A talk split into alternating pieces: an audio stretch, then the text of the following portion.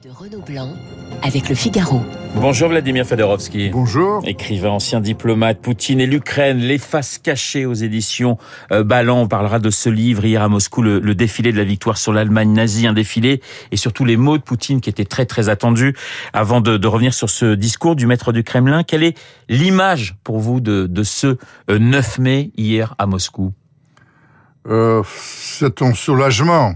C'est l'absence de l'avion d'Apocalypse Ah, ce fameux dans, avion dans, dans, dans, Ouais. dans le ciel de Moscou, qui résiste aux attaques nucléaires. hein, faut- qui résiste aux attaques nucléaires. Euh, il y avait une escalade depuis, depuis des semaines, mais surtout depuis euh, ces derniers jours.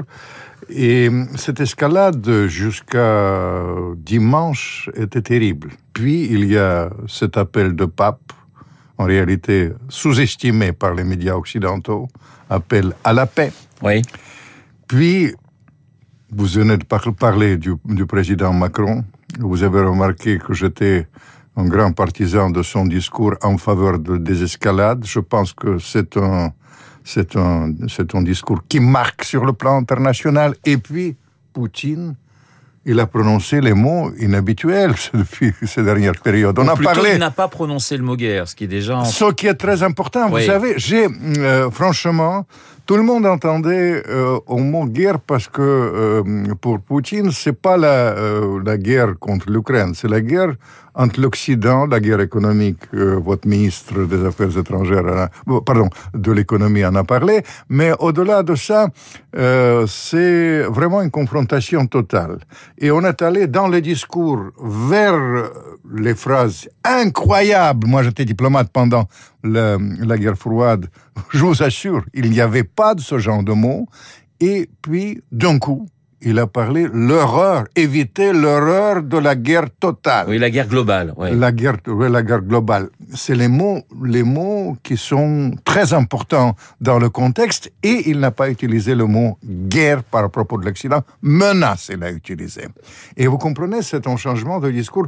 Il a banalisé dans la réalité. Hier, euh, les, les gens qui connaissent, euh, hier, c'était, oh, somme toute, euh, vraiment une des festivités banales. Ouais. Important pour les Russes, vous comprenez, parce que 27 millions de morts dans ma famille, 11 personnes ont péri euh, là-bas. Moi, j'ai une double appartenance à la fois ukrainien et russe. Oh, vous savez, chez moi, il y a six Ukrainiens euh, qui sont morts dans la bataille de Stalingrad. Vous comprenez? Tout ça, c'est chaque Russe.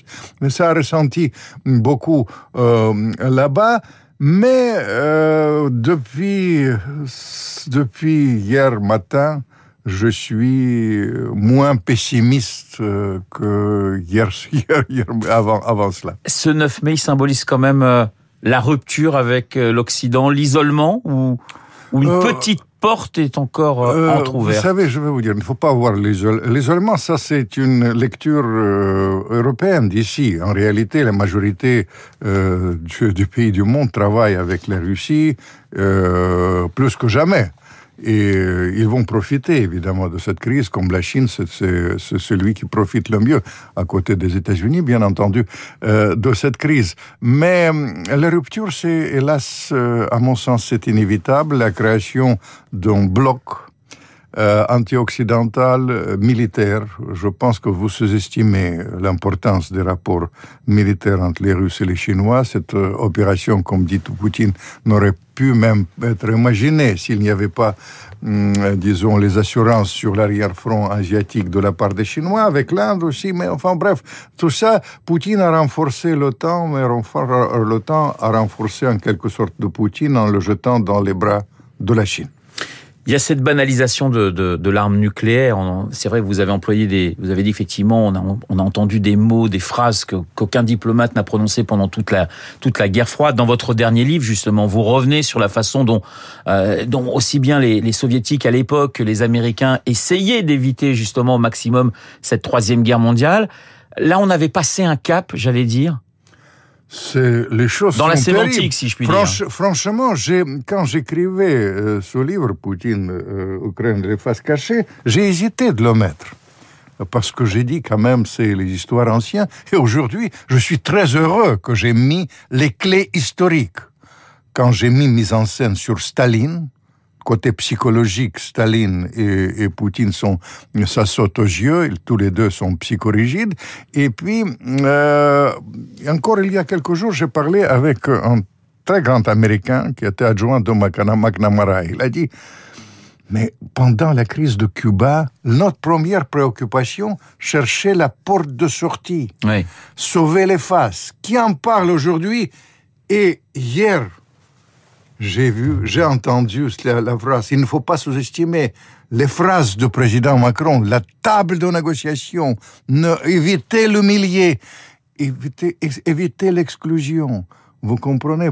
Vous savez, c'est c'est les phrases qui comptent, ça tranche avec euh, non seulement les, euh, les va-t-en-guerre dans le style des philosophes de Saint-Germain, mais surtout, vous comprenez, ces derniers jours, les Américains n'ont pas parlé de la défaite de Poutine.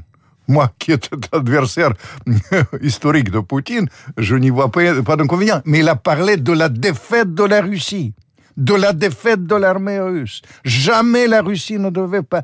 Mais vous comprenez, c'est les phrases. Peut-être c'est bien pour gagner ou en tout cas remonter dans les sondages à propos de, de mi-mandat de Biden. Mais je vous signale, c'est une chose qui mène dans l'impasse. La Russie, maintenant, a 4-5 années d'avance dans les armes pointues. Elle peut anéantir vraiment euh, les États-Unis le monde en quelques minutes. Tout ça, c'est les choses inutiles. Et donc, ah, il y a une- un discours très cohérent du président Macron. Et je pense que euh, cette, ces phrases, ils vont rester dans l'histoire. Il faut donc continuer à discuter avec euh, Vladimir Poutine. Il faut continuer à avoir ce discours pour vous d'Emmanuel Macron et pas celui de, de Biden, si j'ai bien compris. D'autant que vous parliez de sondages. Euh, les derniers sondages en Russie indiquent qu'à peu près que 8 Russes sur 10 soutiennent Poutine. C'est bidon ces sondages ou c'est la vérité? Non, c'est la vérité. Vous savez, je prends les sondages de l'opposition. Vous ne trompez-vous? Je, je regarde attentivement ça. J'étais étonné. Vous savez, ce, ce qui a fait augmenter les sondages, c'est l'interdiction de, de l'université de, de Milan de, de, de, de- d'étudier Dostoïevski. Dostoïevski. Et puis, enfin, c'est plus farfelu. Ils ont enlevé mm, plein de présentations de Tchaïkovski, d'ailleurs d'origine ukrainienne aux États-Unis. Ça a marqué les Russes plus que le discours de, de Biden, je vais déloger Poutine euh, du Kremlin, plus que, vous comprenez ces phrases euh, je, de, de votre mi- de ministre d'Affaires- de l'économie ici, je vais mettre la Russie sur les genoux, tout était présenté, mais Dostoïevski, ça marque l'esprit russe. Oui, mais pardonnez-moi, Vladimir Fedorovski, c'est vrai qu'on on peut parler de, de Dostoïevski et de l'Italie, mais je pense qu'en Russie, on ne parle pas des massacres à, à, par exemple, en Ukraine, on ne parle pas de ces civils tués, on ne parle pas des bombes sur les écoles ou sur les hôpitaux. Non, vous savez, je vais vous dire, moi je suis ukrainien et je suis évidemment bouleversé euh, par, euh, par ce, qui se passe.